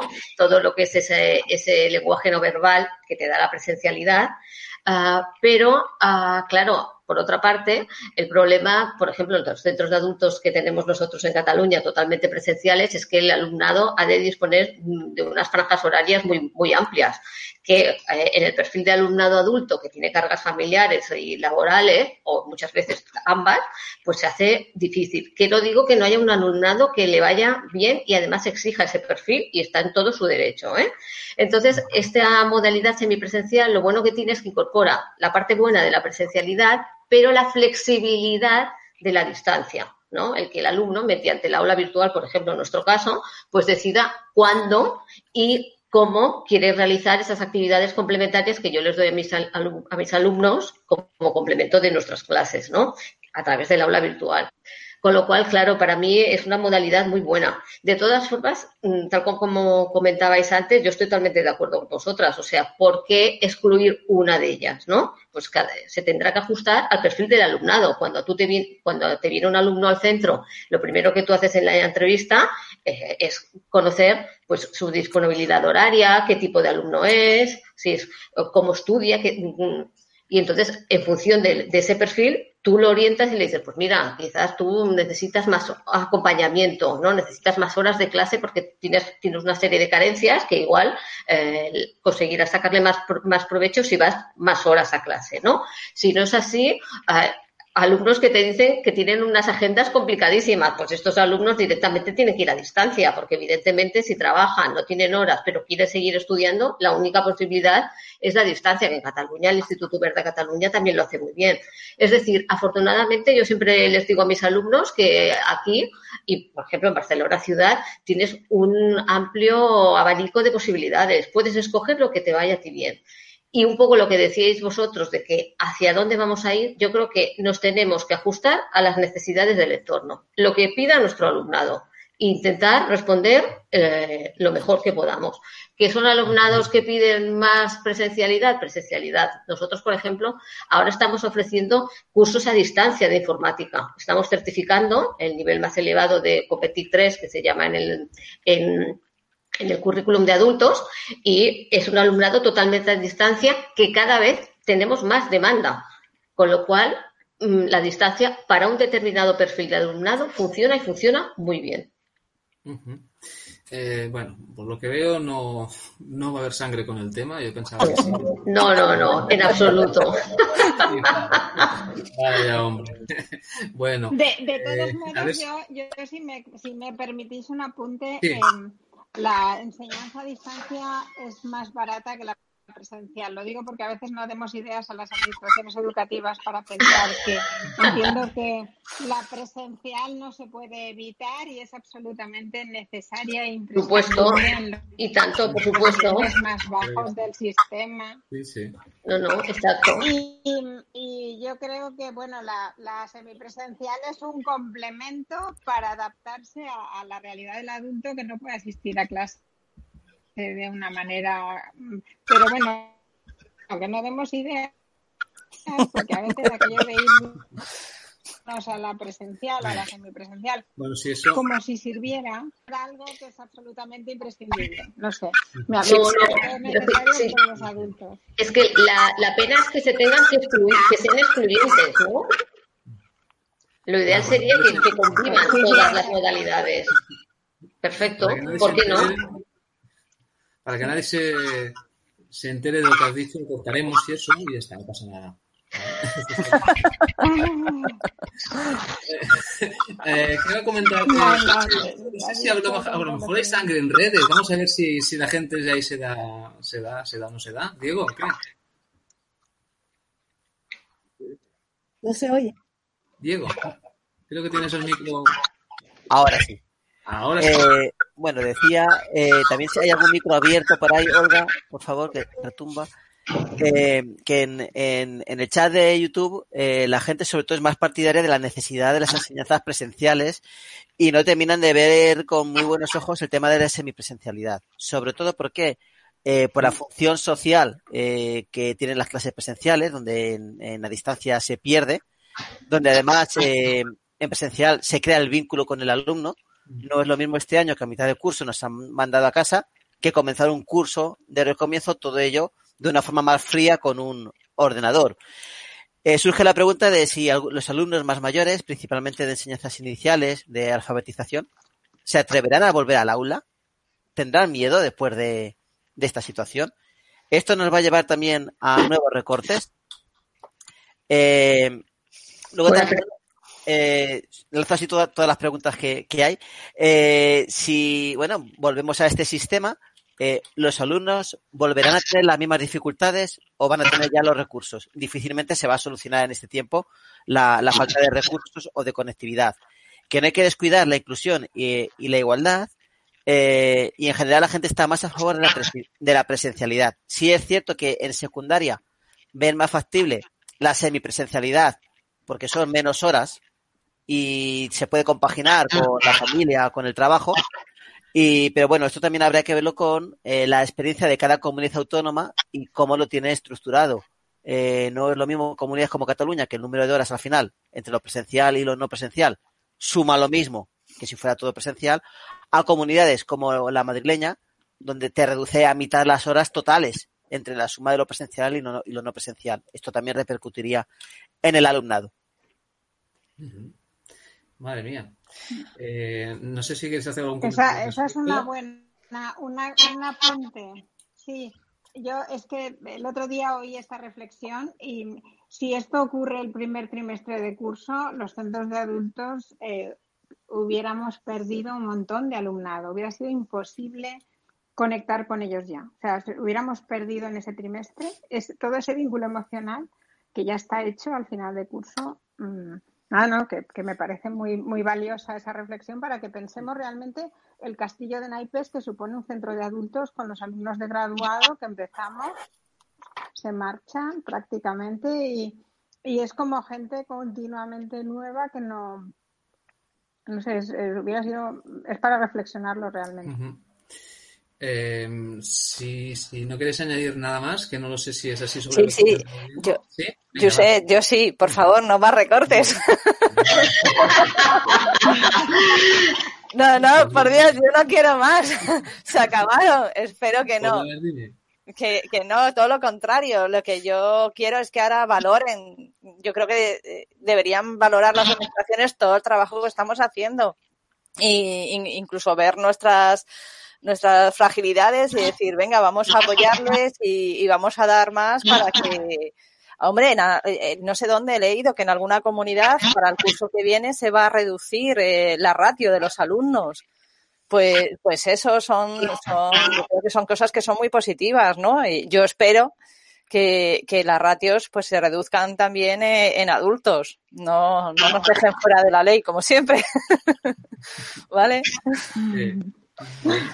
Eh, si os parece, y si no hay nada más, que oye, que yo recuerdo este, lo digo por el tiempo, porque, fijaos que hora es, ya nos pasamos del, tiempo. Yo encantado de la vida, ¿eh? Yo hasta aquí hasta las. Pero bueno. Eh, vamos a abordar el último tema. Venga, a ver, eh, la última cuestión que supongo que también ha salido un poco, ha ido, ha ido planeando por ahí también, que es el tema emocional y cómo damos eh, esa educación de este tipo, esta educación emocional en los, en los, en los centros de, de adultos y sin caer en ser Mr. Wonderful ni nada de eso. Mm, si no podemos caer en ser Mr. Wonderful, yo no, yo no hablo. no, es broma. Este rollo de todo irá bien, estas cosas así, bueno, que no sé. No, sé. Claro. Eh, no yo en nuestro, en nuestro caso sí que llevamos dos años trabajando eh, la, la competencia emocional, ¿vale? Hemos desarrollado un proyecto de innovación educativa con atención plena y entonces la estamos metiendo, el primer año se metió un poco en la enseñanza secundaria y también los grupos de iniciales con dos profes muy buenas, muy buenas. Una de ellas ahora es la, jefa de estudios, ¿vale? Y entonces, eh, bueno, pues he de decir que fue algo experimental y que en ese año y a raíz de esa experiencia, nuestro centro no ha tenido ni una sola falta grave. Quiero decir que antes, ocasionalmente, pues había de vez en cuando alguna falta grave o, algunas incidencias. Y, yo creo que, ese año, cuando empezamos, eh, justo porque vimos que había necesidad, que había muchas, había algún aula que era más problemática, empezamos a trabajar eh, la inteligencia emocional y, y, la verdad que ha sido, la experiencia fue muy positiva, ¿no? Y luego, bueno, pues eh, eh, trabajaron no solamente, se trabajaron desde varios puntos, ¿no? Eh, había tomado yo aquí nota y todo de cosas, pues no sé, eh, desde el termómetro de emociones, que se trabaja también en infantil, pues se trabajó en los grupos iniciales, pero adaptado todo a adultos a un proyecto Herbat, sabéis lo que es Herbat, ¿no? Eh, la H hidratación, eh, E equilibrio, R respiración, de la V visual, A auditivo y táctil. Entonces, en cuestión de cinco o siete minutos diarios, vas intercalando, o sea, empiezas a lo mejor, eh, venga chicos, vamos a, a hidratarnos, bebemos un poquito de agua, hacemos un poco de equilibrio y, y luego hacemos algunas, algunos ejercicios. Se escucha un poco mal, ¿verdad? No, bien, Sí, bien. Ah, Bien. vale. Sí, lo que de- a lo mejor lo que debemos hacer es cerrar los micrófonos para que. Claro. pues algunos ejercicios de repeticiones y cosas de esas. Y, y luego el año pasado también profundizamos un poquito más. Eh, yo elaboré para la universidad unas, eh, un taller de, para, profes de, además de adultos, para la Universidad Internacional Méndez Pelayo, y entonces en el taller pues preparé actividades que tenían que ver con, con, todo esto, ¿no? Pues eh, primero conocíamos el cerebro, conocíamos qué, qué tipos de inteligencias había, comprobamos, pero todo eran actividades que, que se llevaban a cabo con docentes, pero que se podían llevar al aula. Y de hecho, algunas las hemos llevado al aula.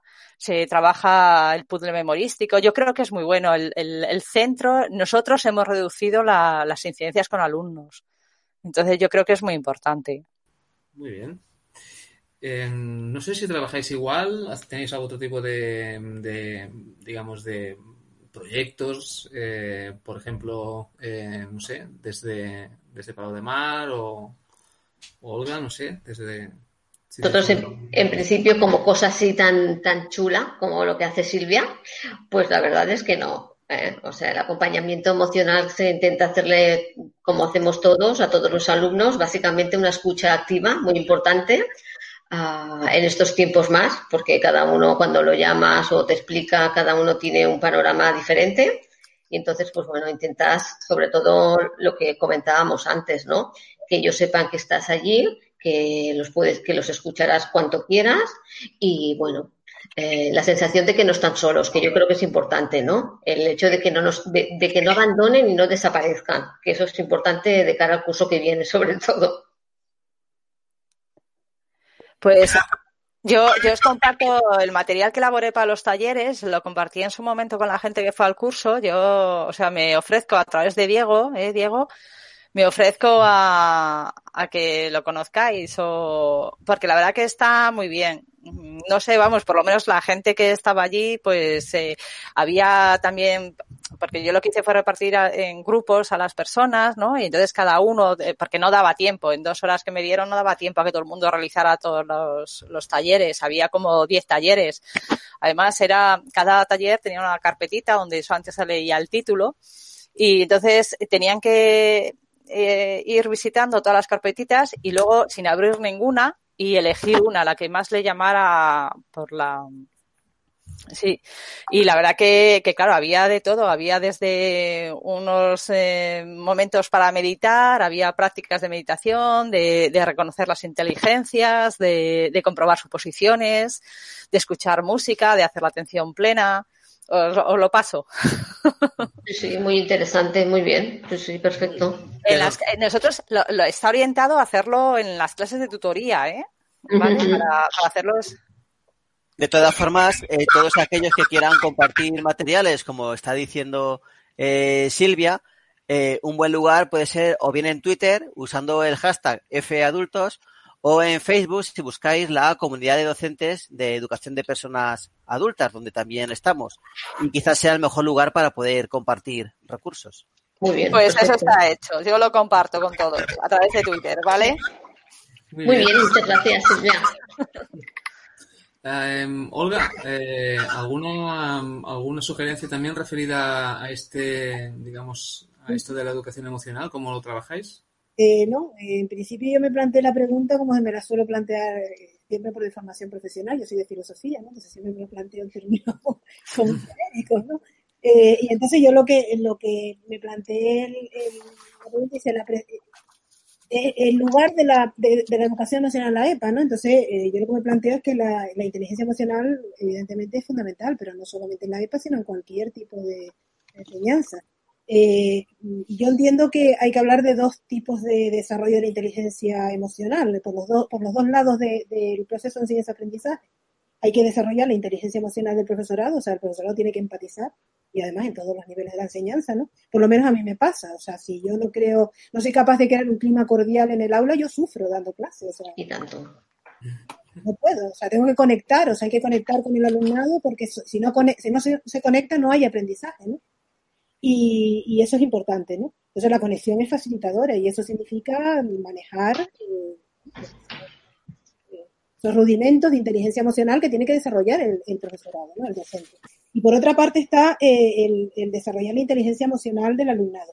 Yo creo que eh, el alumnado adulto, el desarrollo de la inteligencia emocional del alumnado adulto puede ser un poquito más complicada. Igual estoy diciendo disparate, ¿eh? Pero, eh, claro, estamos hablando muchas veces de resocializar, o sea, cuando hablas de la inteligencia emocional supone habilidades sociales y una capacidad de, manejo de, la, de, las propias emociones que, está muy dentro de, lo que sería el inconsciente, ¿no? De, nuestra, nuestra primera socialización y a veces es complicado en el adulto porque estamos hablando de una resocialización. Yo me pregunto sobre todo, pero, pero es fundamental, me parece fundamental y sobre todo eh, eh, ahí mm, pensé fundamentalmente en el trabajo que hay que hacer en las instituciones penitenciarias, ¿no? Donde el trabajo de, desarrollar la inteligencia emocional me parece que es fundamental, es parte de, asegurar la reinserción que supone la formación y que creo que es más importante que el desarrollo curricular, ¿no? Eh, entonces lo planteé en ese sentido. Muy bien. desde, eh, la, desde la perspectiva, digamos, eh, amplia que tiene Azucena, no sé si, también nos puede dar alguna, alguna idea. También, antes, antes comentabas el tema de la, de la tutorización, de, bueno, de las tutorías. A ver, yo, yo es que soy licenciada en psicología, o sea que ahí ya eh, esta parte me, me, toca un poco de cerca porque llevo muchos años con talleres de relajación específicos eh, en el centro de adultos. O sea, un taller de relajación de una hora a la semana que suponía una gestión de las emociones para las personas que están en graduado o que tenían dificultades y al mismo tiempo una puerta de entrada a muchas personas que a partir de ahí conocían el centro. Entonces, eh, el tema emocional a mí me resulta muy importante porque al final un centro de adultos es un, es un catalizador emocional de una persona que viene con una autoestima académica muy baja y que sale con, con un mundo eh, con un montón de posibilidades. Es decir, una persona que llega al centro, que empieza a aprender, que, que hace todo un seguimiento, es una persona que se recupera emocionalmente, con lo cual transversalmente la educación emocional ya tiene mucho peso, la acción tutorial es muy importante, la conexión emocional de la que hablábamos antes todavía más, pero yo creo que, es, que somos espacios terapéuticos. ¿eh? Una de las primeras experiencias que tuve yo hace ya pues, más de 20 años en educación de adultos fue una colaboración con un centro. Eh, con un centro sanitario y que nos enviaba personas que estaban todos los días allí y que no sabían dónde estar y que al final en el centro de adultos encontraron pues como una propuesta personal de trabajo y, nos hacían derivaciones. Entonces, creo que, la educación cura, cura emocionalmente.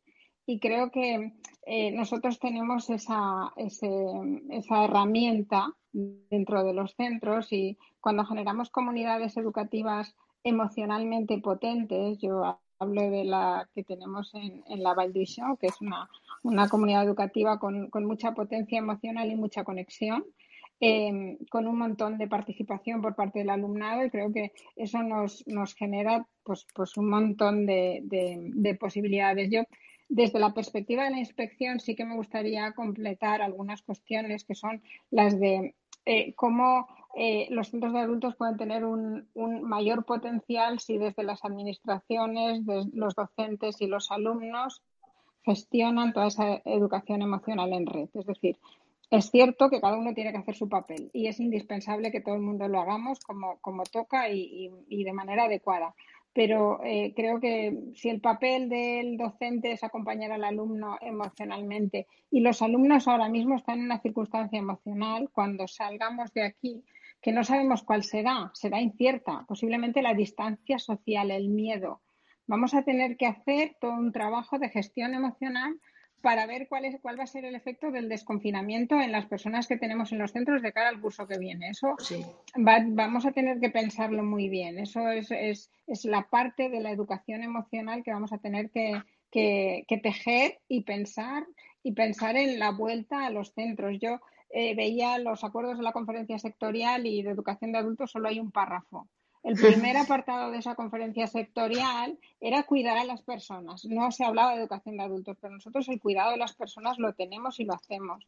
y muchas veces hay que pensar pues las personas mayores que son las más vulnerables y son las que más tenemos en los centros o, o, bueno pues el colectivo social y humano que tenemos en los centros de adultos que habrá que, tejer una buena red emocional y de, y de, y de apoyo. Yo creo que nosotros estamos ahora haciéndolo. En, Castellón, por ejemplo, en la, en la Dirección Territorial de Educación, el, el, colectivo de inspección estamos trabajando para hacer aportaciones a Consellería en educación de adultos, porque se nos vea, por lo menos a nivel de administración autonómica, que se piense en nosotros, que a veces em, pues, pues llegar es muy complicado, porque como no damos faena, la gente está a gusto en los centros, somos capaces de motivarles, la gente viene motivada, no hay conflictos, no hay problemas de, de convivencia, pues, pues como que no se nos visibiliza. Y, y bueno, pues tampoco tampoco suponemos mucho mucha historia. Dentro del sistema somos, somos no, no somos parte del peso que supone a la administración. Pero sí que creo que nos tenemos que hacer ver. Tenemos una pregunta que a lo mejor yo la lanzo em, para, para más adelante, que es cómo vamos a evaluar este curso, que yo creo que va a ser para pensárselo bien. Y, y creo que, bueno, pues los órganos directivos de dirección territorial, pues en lo que se refiere a inspección o, el papel que a mí me toca, va a tener que ser estar muy cerca de los centros de adultos, pensar muchas cosas para el curso que viene. Hoy, hoy hablaba con el director del Centro Penitenciario de Castellón, o el director del Centro de Educación de Adultos, y me decía a ver qué va a pasar el año que viene y yo ya le planteaba pues un buzo completo, eh, equipos de protección individual, pero hay muchas personas mayores que se están planteando a ver cómo vuelven el año que viene. Hay personas, mujeres, eh, que tienen miedo de salir de casa ya, que los medios de comunicación están haciendo, eh, están haciendo mucho impacto emocional y nos vamos a tener que recuperar como sociedad, pero el papel de los centros de adultos, que siempre ha sido un papel de recuperación, de UCI emocional, académica y de muchas ¿Y de todo? pues vamos a tener que, sí, exacto, vamos a tener que ponerlo en valor. O sea, yo creo que nos va a tocar Em, bueno, pues ver, tener en cuenta todas las variables. Habrá que pensar mucho de cara al curso que viene en esta parte emocional de los centros. Pues sí. hemos, ido, hemos ido planeando por, por, por, todo lo que, lo que nos habíamos propuesto y yo creo que por la hora que es y, vale, por todas estas cosas también, si os parece, vamos a hacer un poco de conclusiones. Nada, ni que sea para, para cada una de vosotras 30 segundos, un minuto, o lo que os parezca, para intentar sacar conclusiones de lo que hemos estado comentando relacionado con esta nueva crisis que ha generado, como decíamos en el título, pues estas viejas fragilidades. Es decir, em, ¿qué es lo que, no sé, cómo podemos concluir, digamos, esta, este encuentro, este podcast? Yo me quedo con algo positivo. Yo creo que esto, de todas las grandes guerras, se aprende algo, ¿no? o se, se, debe sacar algo bueno. Y, y, yo creo que de esto, de esta experiencia también, y, y, ya lo que he dicho, nos tenemos que poner a trabajar para que en el primer trimestre del curso que viene eh, sacar todas nuestras debilidades y que se conviertan en fortalezas y empezar a trabajar en ellas.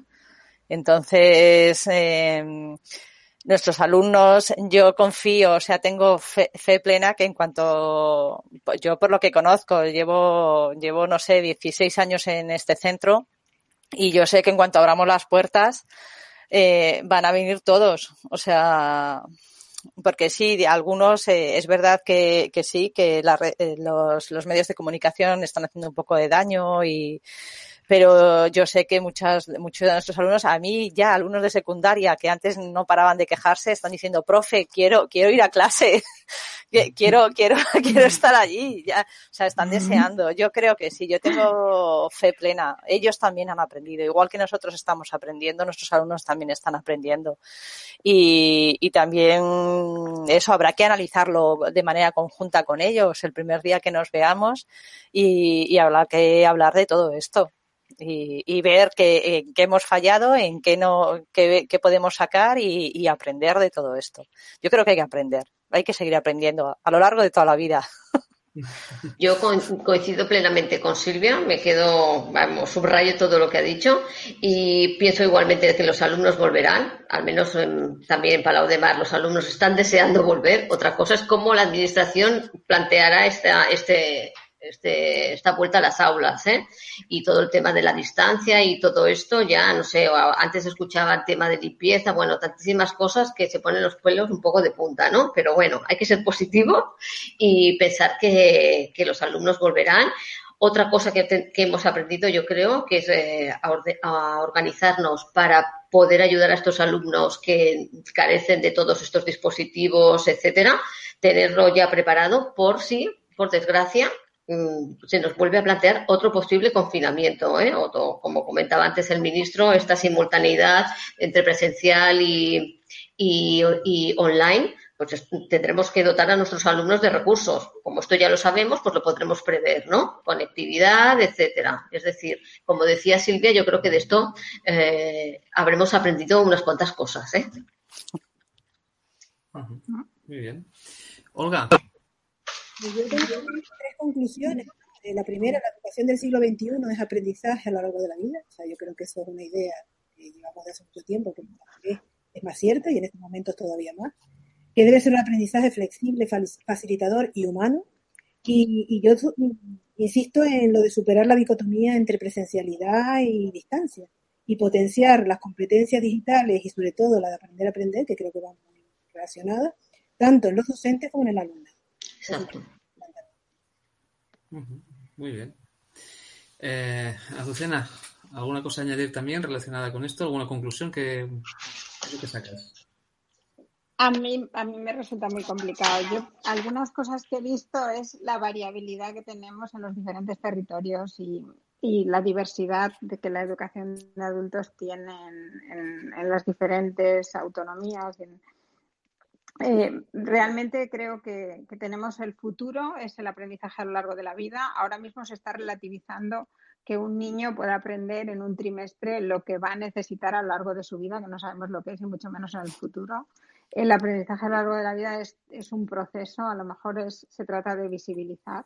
Em, y, creo que tendremos la oportunidad en el futuro de pensar cómo lo queremos hacer. Mm, me resulta muy interesante que los, que los claustros, que los docentes, que los centros nos estemos planteando cómo lo vamos a hacer. Y creo que, que bueno, pues que hay mucho trabajo para hacer, que a lo mejor tendremos que buscar el punto en el que nosotros nos hacemos indispensables. Y mm, yo siempre pienso que en algún momento se nos verá socialmente, pero también tengo la duda de eh, otras crisis que el otro día también hablábamos en el EduChat de ha habido otras crisis y un poco pues son como, como modas, eh, la gente vuelve a los centros y luego se va. Eh, no sé, pero creo que, vamos a tener que estar ahí aprovechando la circunstancia y tendremos que diseñarnos para hacer las cosas de otra manera en el futuro seguramente y también reivindicar aquello que hace falta desde nuestros centros, reivindicar recursos para los alumnos, reivindicar eh, pues un montón de cosas. Ya está, eso, no sé, no sé qué más decir ahora mismo. Muy bien.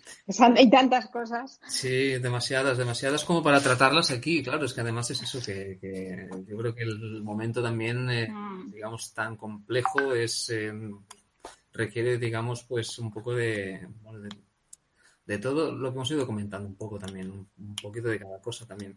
Eh, sobre, bueno, yo creo que por nuestra parte, si no hay nada más que añadir, si alguien se ha dejado algo, pues es ahora o, ya casi que ya casi que nada. Para la siguiente, ¿no, Josep? Sí, claro, para la siguiente. Para la siguiente. Claro, yo os había, habíamos, habíamos, pensado una horita, pero bueno, una hora y media. Bueno, lo que dura una peli. Y bueno, gracias por, sobre todo por, por estar ahí también. Y antes que nada, no sé si Diego, hay algún último mensaje, alguna cosa que quieras añadir de, de las redes. Pues nada, eh, para finalizar, bueno, decir que ahora mismo nos siguen todavía 45 eh, personas. Todavía. El pico, todavía, todavía, el pico ha sido de 61, lo cual quiere decir que ahora mismo nos está siguiendo más gente que en una de esas clases con la ratio máxima que tenemos, ¿vale? O sea, que hacernos la idea, eh, incluso más gente que en muchos cursos de formación del profesorado, lo cual también es importante. Eh, hemos lanzado antes una pregunta diciendo que, bueno, que si volvemos a esta locura de hacer un tercer programa en directo en YouTube, o bien otro EduChat en, en Twitter, que, de qué quieren, que hablemos. Y hemos obtenido dos respuestas. Por un lado, Mar Montoya nos habla de incidir un poco más en el acompañamiento emocional. Y por otro lado, Sergio Martínez, desde Aragón, nos habla que, eh, nos dice que hablemos menos de las enseñanzas regladas y que le dediquemos más tiempo al resto de, de enseñanzas, al resto de oferta, eh, no solo la, la secundaria. Muy bien. Muy bien. Pues. De hecho, he ido apuntando cositas también como, como temas que también yo creo que son, que son interesantes y que han aparecido justamente a raíz de esta, de esta conversación, de este, de esta, bueno, sí, de esta tertulia, por decirlo así, porque debate, ¿no? ¿Estamos todos de acuerdo? Exacto. Eso es así. Bueno, si os parece, Y eso, y eso que ni nos conocemos, ni cada uno de Ah, exacto. lugar. O sea, Esto es maravilloso. sí, sí. Estamos, es lo que tiene adultos. Yo creo que es lo que tiene adultos. Exacto. Es estamos verdad. todos en el mismo barco. Pues sí, totalmente. Estupendo. Eh, Silvia Álvarez, Olga Expósito, María Andrés Araujo y Azucena Badenas, eh, un placer eh, bueno, que, que hayáis eh, accedido a, esta, Gracias. a esto que hacemos aquí. A vosotros. Vosotros. Gracias. Muy buenas noches a todos. Bueno, eso y esperamos pues, que en otra ocasión podamos noches. Y Diego, si no hay nada más, lo cortamos aquí, ¿no? Eh, Hacemos como el, ¿no? el fade out y Sí, yo creo que la gente ya también Adiós, tiene ganas de irse a dormir, que mañana tenemos clase y disponibilidad otra vez 24 horas Mañana por, más. por el teletrabajo. Entonces, Sí, a, lo, sí. a lo mejor alguno ahora se pone a contestar los correos electrónicos que tenga ahí acumulados. Todo es posible. Mía. encendido el ordenador ya. Encendido. Exacto. Sí. Ya. Bueno, pues buenas noches a todos y mucha salud. Igualmente. Sí, Igualmente. igualmente. Un abrazo. Buenas noches, buenas noches. Muy bien, pues hasta aquí el, pues hasta aquí el programita que hemos hecho hoy. Que vaya bien. Hasta otra. No. Eh, No hemos dicho, por cierto, no sé, ¿estamos ahí todavía? Pues no. Est- Estamos dentro, estamos dentro. Sí. Estamos dentro, es que, es que un poco más me dejo comentar de quién ha sido el programa, un poco más y me voy sin eso. Eh, Macho Kenif, el culpable de todo esto y el, el bueno, el que nos ha proporcionado parte de la base, bueno, para la base entera del programa ha sido Max, o sea que gracias a él, gracias a Ramón, gracias a ti Diego por estar ahí también. Qué chulo. Y a ti, Josep. Que, me iba sin, sin decir nada de eso, qué mal, qué mal estoy. Oye, sí. gracias. Hasta luego, nos vemos. Yo quería también darle las gracias a, a Fadulto, ¿eh? porque creo que es una iniciativa fantástica. Eh, Mm. Yo una de las cosas que siempre he sentido en general en esta profesión es la soledad, ¿no? La soledad del docente, la soledad de, ¿no? Estar un poco... Y en, en adultos lo mismo. Entonces creo que han hecho un trabajo mm, fantástico, estupendo, ¿no?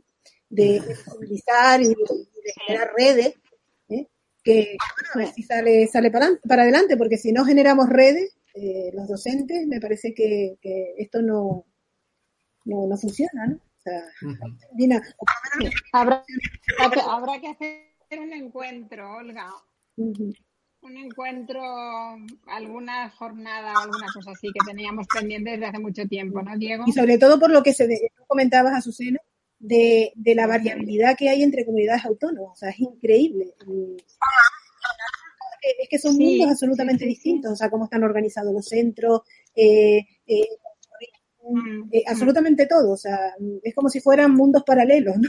Entonces, a mí me Sí, no- nadie ha ordenado. Estamos desordenados realmente. Yo creo que a lo mejor tocaría que tuviéramos alguna conexión más, pero por eso, porque a veces es muy difícil, eh, es como en Europa, es muy difícil tener un modelo que, que puedas compartir, pero siempre podemos compartir. Yo creo que al final ga- ganan las ganas de compartir. Sí, sí, pero vamos, se aprendería muchísimo y podríamos, en ese compartir cosas podríamos aprender, pero muchísimo. Mm. Entonces yo muchas gracias a Diego Sí, sí, sí, habría que hacer algún encuentro. Sí. Sí, Gracias. y, Muy bien, sí. y no sé si me quedaba el cuarto jinete del apocalipsis. Ramón. Eh, sí. ¿no? Que son los cuatro jinetes. Muchísimas gracias. a vosotras. Sí. Ahora sí, lo dejamos y hasta, y hasta otra. Un abrazo. Ahora sí. Y hasta luego. Hasta Hasta luego. Buenas nit. Adiós. Buenas de-